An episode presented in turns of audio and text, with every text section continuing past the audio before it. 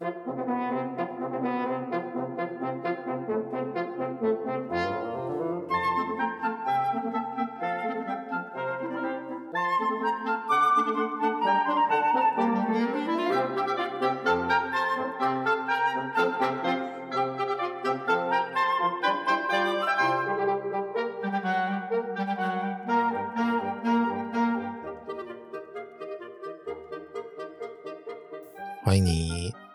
是网络上的芳邻，我是阿贵。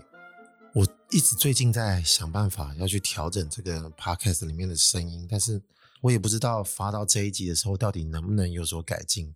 希望我后来的声音能够调得比较舒服，让大家听得比较顺一点。再加上我自己的声音可能低音比较重，所以说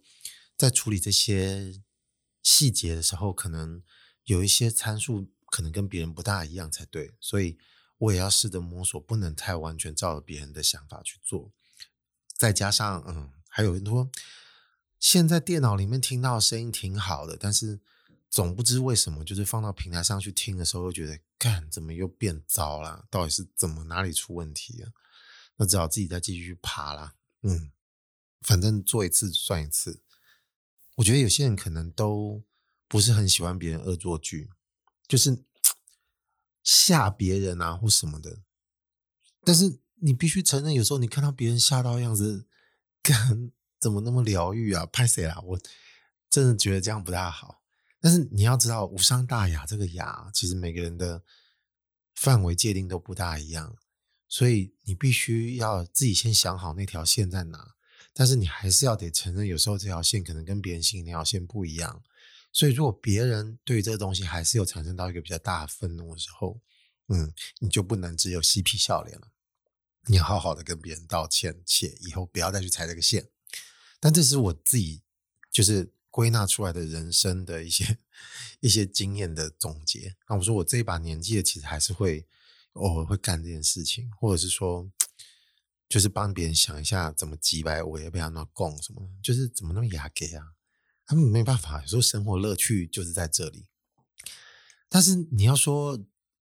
怎么去去去捉弄别人，你你你这个安全性还是要顾的。然后我觉得有时候有些东西，我觉得好像不适合在这边讲。那有些我觉得捉弄程度还可以的，我觉得就可以讲出来。因为我自己以前其实有在学校呃教过设计课，我有时候讲到这个，我就突然想到以前以前教过的学生如果。听到我在讲这些内容，不知道他们怎么会想，就是以前的老师怎么现在 podcast 恭维那那样，有点轻浮，然后跟以前认识的不大一样。那我觉得无所谓，反正因为现在我也没有在教了。那我现在要说的是，因为以前在，因为我教的是设计嘛，所以设计课其实常常会有工作室，有时候上课会在工厂或在工作室看学生们的作品，给予一些意见啊，这些有的没的事情。那有时候我就会问一问说，哎。啊，看到朋同同学们在打闹嘛，我就会问一问说：“啊，你是怎么捉弄别人的啊，或什么的？”啊，有时候心里就会想说：“训。”我就觉得说弱。说我小的人其实你这个年纪的时候，我是怎么玩同学的？我那我就会把想法跟他们，就是这些以前做过的行为跟他们分享。然后有一个，我觉得其实安全性是好的。然后。你只要注意得当，就这些东西是不会有危险，但是你会造成别人很大的恐慌。平常无聊的时候，你很很简单一件事情啊，你拿个红笔在你食指上面画一条横的线条，然后你做事把两个食指跟你的拇指就是做成一条线对着别人，别人都以为你要弹橡皮筋。这些东西都是很简单、唾手可得就可以让大家感到害怕的东西。哦，我自己人生嗯、还有一些其他比较过分的，但这可能就会延伸到。我后面要讲的一些事情，就是吓别人呢。有时候说，刚刚这种类似假装危险的情形是是是一个阶段。你要是让他看到觉得恐怖的东西，那这可能就不是你大学迎新的时候这种事情。因为大学迎新会有一种心理期待嘛，玩一个东西，你大家知道，或是去看鬼屋或密室逃脱。最有意思的应该是要在出其不意的时候给予人家重重一击。那这个时候可能你就会收到一些意想不到的效果。那我就举一个比较真的很没良心的例子。我现在都要先跟以前被我吓过的朋友、同学、学弟、学妹们道个歉，就是这些事情毕竟都发生过了。那我想你们应该也不跟我计较啊、哦。好了，是这样的，就是我记得那个时候刚好在大学的毕业旅行，我们全班呢去普吉岛玩，刚好有一个行程，好像我记得我不想跟，所以我就在外面那个巴东 beach 那个外面那个整个很大的逛逛街那个店上面就在闲晃，等着大家的行程结束，我就看到有一个，他就卖一个那个鬼面具。各式各样那种可以直接套在头上那种橡胶鬼面具，然后看都觉得这些有个假的，只有一个意外的让我心动，它不是那种眼睛凸出来或者是烂烂肉那种，呃，一看就会觉得太过火了，就是不够有说服力的鬼脸。我看到有个，它是那种老人的那种，就是垂下来又变形，但是它又变形到一个非常不正常的地步的这种面具。我非常喜欢，我觉得这个东西才有说服力。这个也刚好可以跟等一下我要讲的事情有点关系，好吧？然后我就买了这个面具，我想说他一定要大展神威，所以我就等到晚上，大家那天刚好好像是住 villa 吧，然后跟我同同寝室的同学呢，我就说：“哎，来来来，我们来这个开始执行这个任务。”然后呢，我就开始去戴这个鬼面具，就去别的同学的 villa，我就先试着探一下，有些人是不是忘了锁门。然后第一次就非常成功，被我逮到一个同学，一对女同学，他们好像听到他们在讲话的声音，所以我就想说，那先从一个比较基础性的开始，就是你不用，呃，会造成一些非常可预见的麻烦，就是他们可能就在说话，所以就在一个正常轻松的状态，你突然出现，你要是失败了，那也就没什么关系；那要是成功了呢，应该也不会造成什么浩劫，好吧？我就发现，哎，那个门把。它没有锁，那 villa 那个门却又不像是我们一般那个饭店，它会自动关起来的时候就锁起来的门，就是它不要用钥匙把它，或者是从里面用锁把它锁起来的时候，外面其实门把一转就打开了。就我就试着压那个门把，就发现，干那个门他们竟然忘了锁啊！然后我就我就先探头进去，然后我的同学跟我同寝的男同学就躲在旁边就不露出，我就想说啊，干好吧，我就故意露出一个头在门等好了。因为我竟然发现，就是门这个 villa 门一打开，他们竟然没有看到人，我才发现原来他们在聊天的时候，那个声音是从浴室传出来的，就是他们可能刚好在在浴室里面聊天聊别的事，但是显然没有洗澡哦，这个大家请放心，因为没有水的声音。那我就想说，好吧，那我就露出一颗头在那边等，就第一个女同学就从厕所出来，因为她从厕所出来的时候就会直接看到门口，然后她就。我就目睹了一个很完整的真实的人，在我面前被吓到的一个状态，这真的是一个完完整整的过程。所以我觉得，如果你是做一种 实验的的那个 记录者的时候，我觉得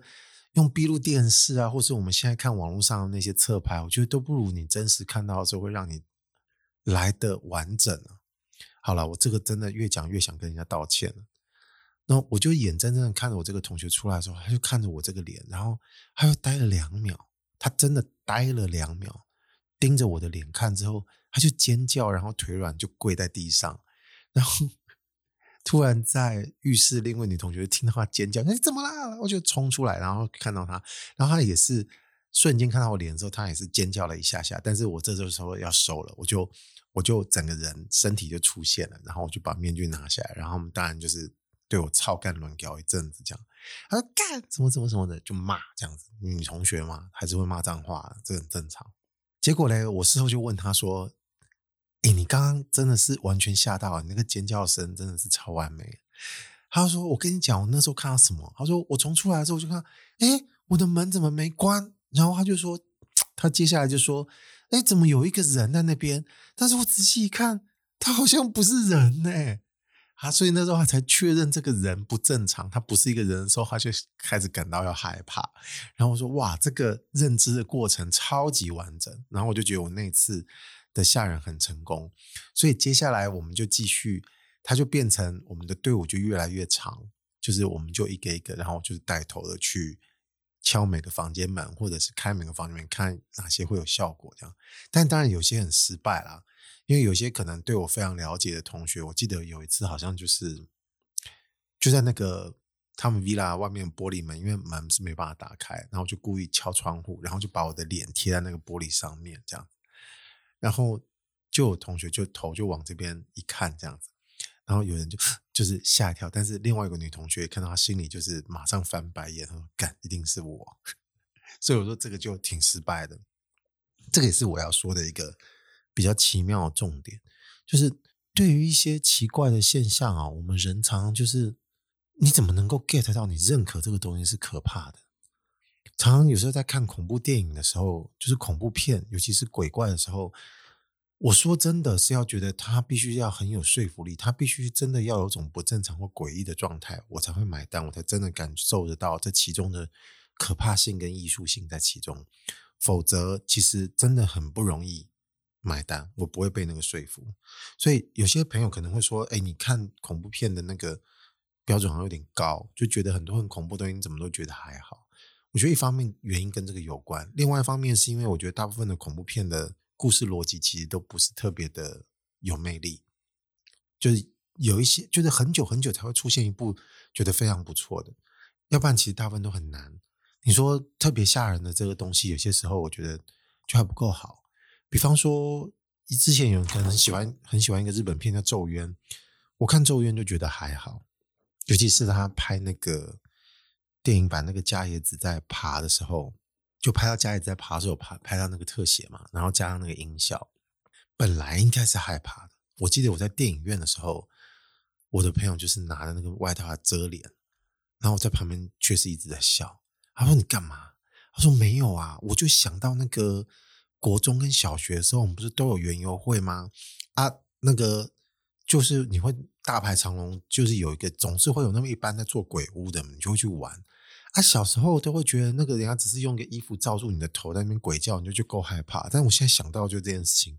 啊，会笑的原因就是说，啊干啊，这是电影呢，你不能用这种同样的程度让我害怕吧？我害怕不起来啊，啊，因为看那个化妆的感觉拍得太近，所以你就没有他不正常的感觉，你马上第一个想到就是。这是人在装的，所以你就没办法害怕。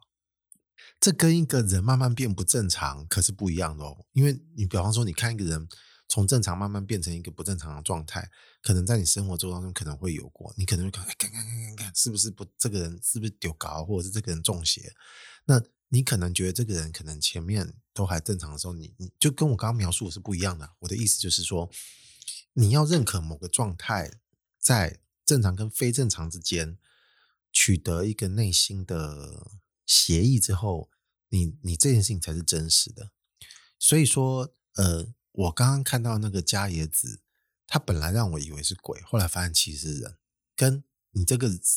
以为是人，后来发现其实你可能被附身，或其实你是鬼，我、这个差异就很大。很难去描述这种正常或不正常的事情，但是我觉得试着应该要从一些看过的东西去去阐述这种比较奇妙的论点。比方说，可能六年级生或七年级生对于以前的一部电影日本片叫《七夜怪谈》，应该可能还有点印象。那我必须承认，有些人可能觉得说它不够恐恐怖，我觉得这也是没办法。但是我我相信它应该是在大部分的人心目中是一个过关的。恐怖电影，那个时候我在我心中也是过关的。那尤其是事后，我们就跟同学还有学长姐在讨论，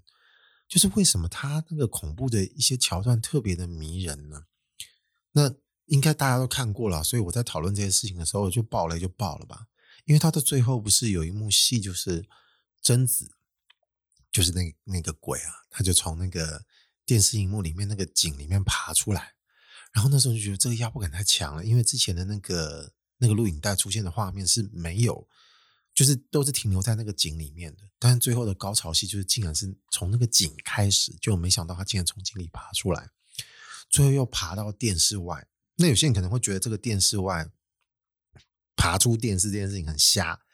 对。但是在那个当下，其实是我蛮早去看的，所以我并不知道会会有这一段，而且他会从电视出来，所以。那个惊吓的程度带有点惊喜的感觉，所以其实你来不及处理很多讯息跟资讯，所以你就说：“干，怎么逼近成这个样子啊？你你真的要出来？”然后你就真的跟主人公一样非常害怕。但我觉得让我更欣赏的就在于说，其实他们必须要对不正常的东西进行一些设定跟呈现。那这个事情可能就必须要对于这种美学有一定的控制。那我觉得高干的人要对于这种恐怖形态，他要挖掘或者是要掌握到位，他必须要知道这个东西本质性是在哪里，他能够真的让大家感到害怕。这一点，我觉得他就跟伽椰子有一个很大的不同。因为如果我印象没记错的话，贞子在动这些事情的时候，他有点像是一个倒带的模式，你知道吗？好像是在一个霹雳舞或者是其他的那种，你可以想象中那种，就是。就是不正常的动作，除非你是街舞，真的非常像。就是你，我刚刚说，就是你做 popping 啊，然后像机械舞这样什么的，那有时候比那个更奇怪。但是它又是一个往前动的动作。总之，总之呢，它掌握了某种关键，会让你感觉到这个东西极度不正常，而且你暂时没办法解释。那这个时候，你就会觉得这真的很可怕。这个必须要达到这样的程度，你才能买单，你才能相信这个东西真的有问题。那这个先不管剧情结构，就先讲这种让你可可能会感到害怕的心态。所以你如果没办法试着去剖析的时候，你就没有办法对自己对于这种欣赏恐怖事情的品味到底应该落在什么样的位置。我相信应该有很多人其实不需要到这样的门槛，其实他只要看到那个血流出来，他就觉得够害怕。那我现在说的是这种形象跟外在的这种形式，有些时候可能是剧情安排或者是氛围导致的。但是我觉得这个氛围一定还是要伴随着一些从人的特征会有的事情去搭配，它才能会让你感到害怕。比方说看不见人，但是你听到这个场所有讲话的声音，那可能它也能达到某个程度的效果。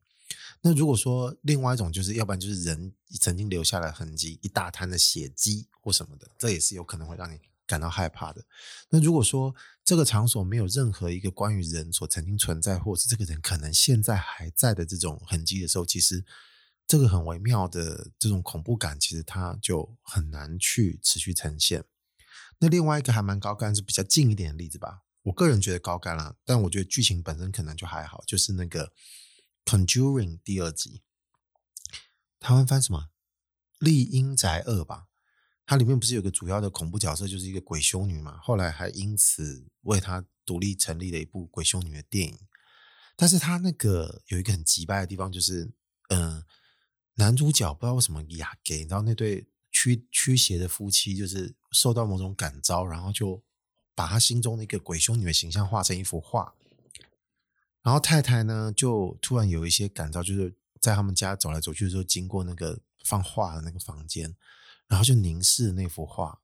那我们大家就想说，哎，那个越看越觉得恐怖，他到底想怎样啊？那一定会怎么样？但是你又不知道他会给你用哪种方式让你觉得怎么样？好吧，那他到最后就是确实采取了一个，他是要先骗你，让你以为这个东西应该是从某种程度出现，就换另外一种方式出现下，确实蛮成功的。那那个时候，觉得这个修女变成一个实体的状态奔向你面前的时候，你真的觉得，干，这真的是有可能会让你尿出来的。要不然就是你心理准备要先够好了，就是你不要太沉浸这个剧情之内，其实你也是可以成功的。我相信有很多人觉得他不会被这个吓到，是因为或者是不会被很多种电影吓到，是因为他其实在一开始都不让自己沉浸其中。那。你也没有必要一定要不沉浸其中啊！你不觉得其实被好好的被吓到这种感觉不是比较值回票价吗？所以反过来，有些朋友可能会觉得，你刚刚讲的这些标准可不可以不要去探究？不去探究，我看什么都会觉得很恐怖吗？哎，我挺同意的，其实是可以的。我只是因为我觉得我没办法，我个人对于这些东西呢，就是忍不住要去计较，所以你有时候会觉得我是真心觉得可以，我真心觉得不行，至少我觉得我相信自己是真心的。好吧，再回来讲，就是你还有哪些事情是在你的体验上觉得东西这个是真的可怕的？有时候还有一种就是你自己做过的梦。我依稀记得很多很恐怖的梦，但是有些是桥段式的恐怖。但是我觉得，如果今天要在 Podcast 里面说一个恐怖的经验，还不如去想办法用用嘴巴去讲出一种描述的状态，就是它是氛围式的恐怖。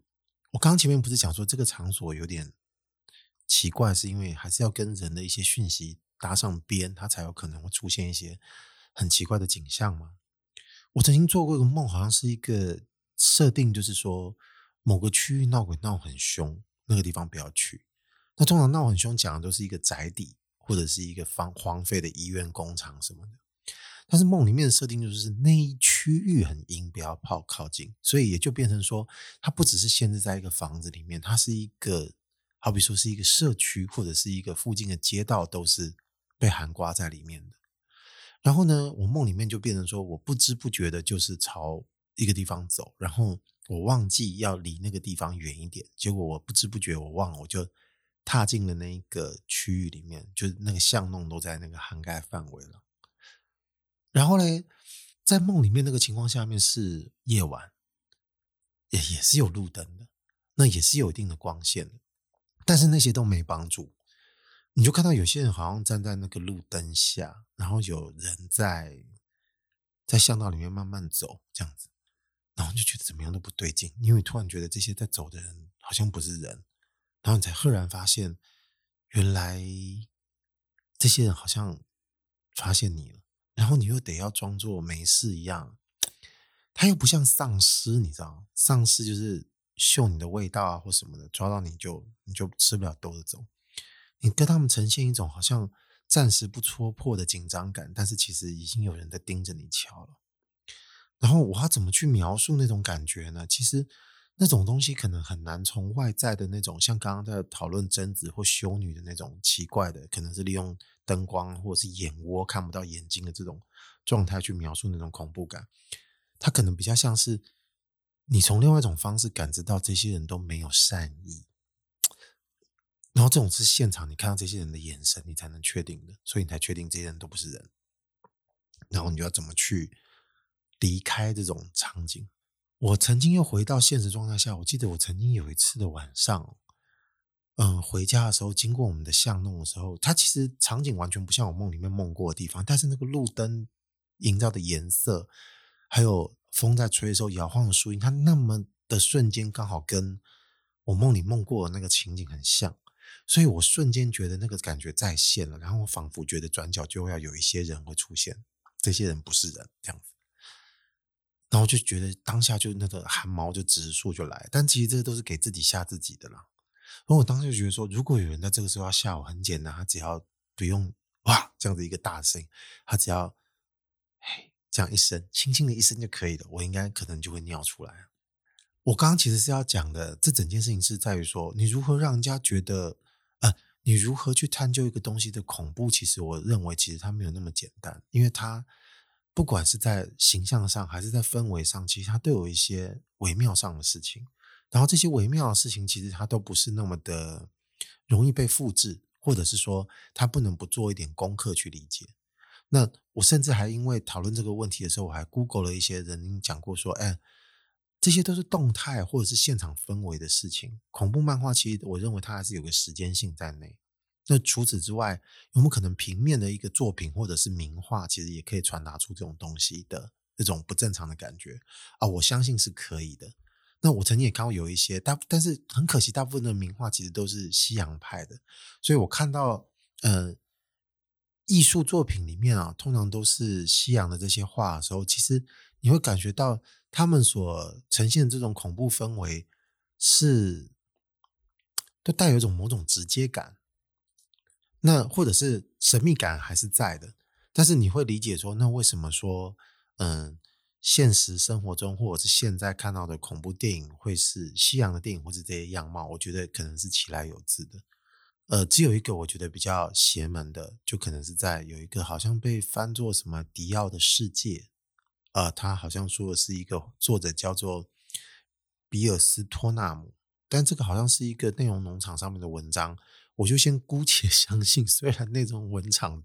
内容。农场的东西通常可可可信度不是很高，但是我觉得大家可以去搜一下。啊，我觉得他那幅画还蛮可以的，还蛮恐怖的。他可以把嗯、呃、这种我真的觉得不正常的氛围给暗示出来，甚至他会让我想起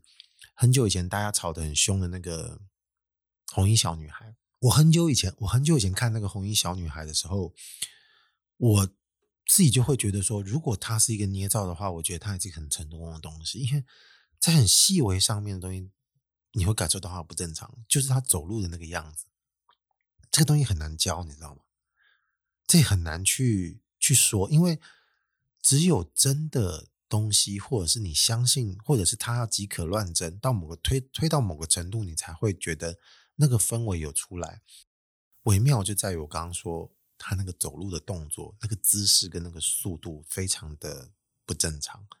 那也有各种不正常的方式可以体现啊，但是为什么是那种走路方式？我觉得他需要点创意。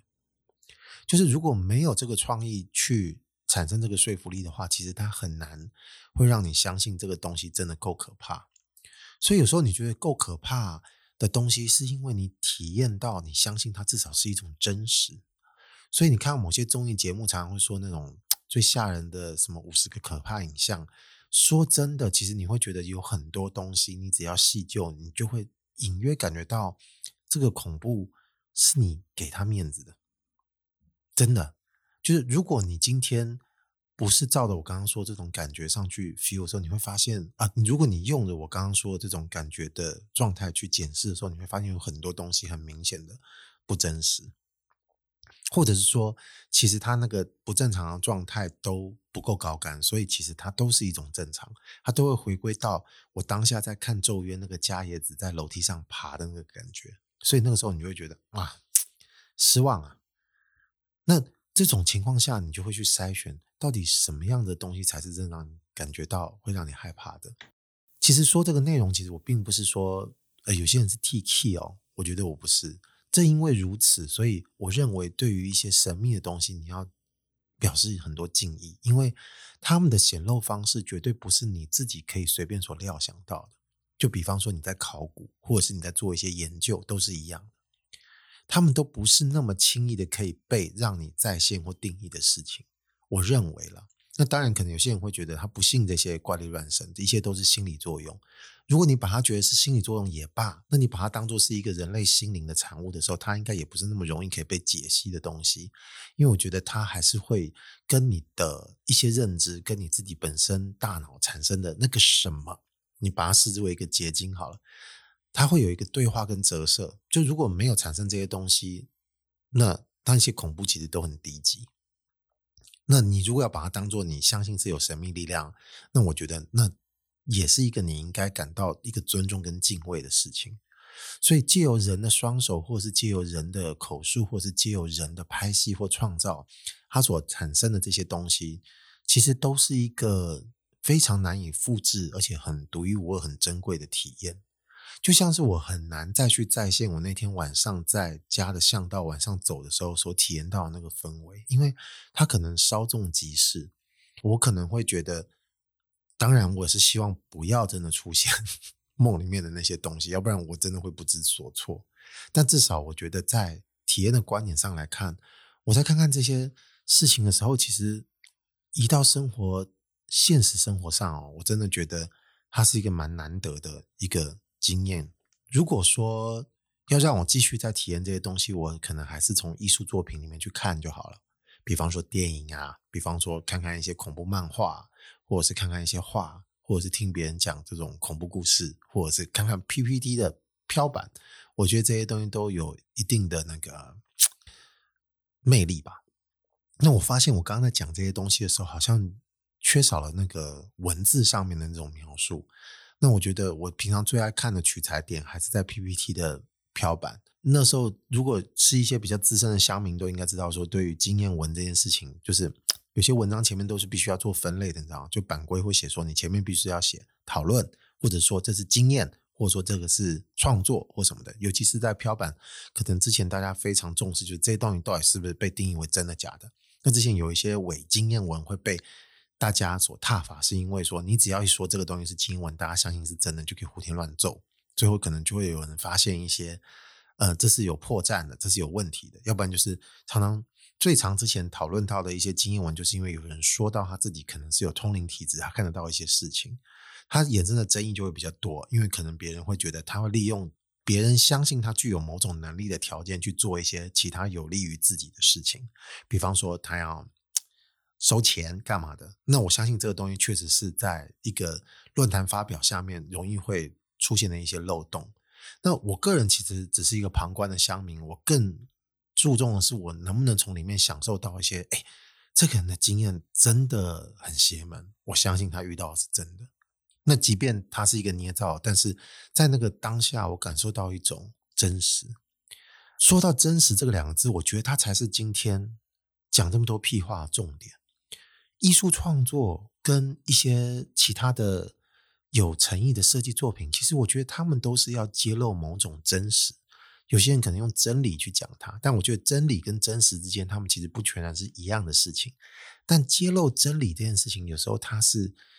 你把真实当作是一个课题的时候，真理有时候其实是一种姿态或形象，但是它是一个加上时间理解上面的顺序，或者是倒过来的也可以，或者是一个凝结的时空。总之，它是一个时间状态。这个时候，你才能称之为说，你突然理解了一点什么，这个东西才是真理。我觉得看 PPT 的飘板，如果你觉得这个东西，你看到这个东西真的是恐怖的时候，其实我觉得这跟这个成分其实很像的。所以，把刚刚说的这个飘板的文章也好，你平常呢在吓人的艺术也罢，你看这个文章，呃，不是文章，你看这个画里面的东西，看电影里面的东西，其实无妨欣赏这些恐怖或吓人的东西的时候。你可以试着去看看哪些东西有说服力，它到底是为什么让你觉得有说服力？你可能就会发现，其实这个可怕的世界还蛮浩瀚的，它还有很多其他的故事可以经由这个程度之后再去嗯剖析，或者是再去做一些你可以自己想象的挑剔。但是前提就是这个呈现形式它必须要很讲究。就跟你要呈现其他古装片，你要还原那个时代，或者是你想告诉别人那个氛围一样的考究，它还是马虎不来的一件事情。所以我自己如果是有机会可以拍电影的话，我肯定是不能接受有些人可能会说，呃，拍恐怖片是一个比较容易赚钱的节奏，因为它很容易出效果。但是我认为对这个东西应该还是要维持一个非常高的尊敬程度。你必须得承认，你得好好的去处理这些东西，它才能会有一个让人家幸福的效果，且得到一个非常好的享受。对啊，是一种享受，我相信是一种享受。好，谢谢你收听这个网络上的芳龄，我是阿贵，拜拜。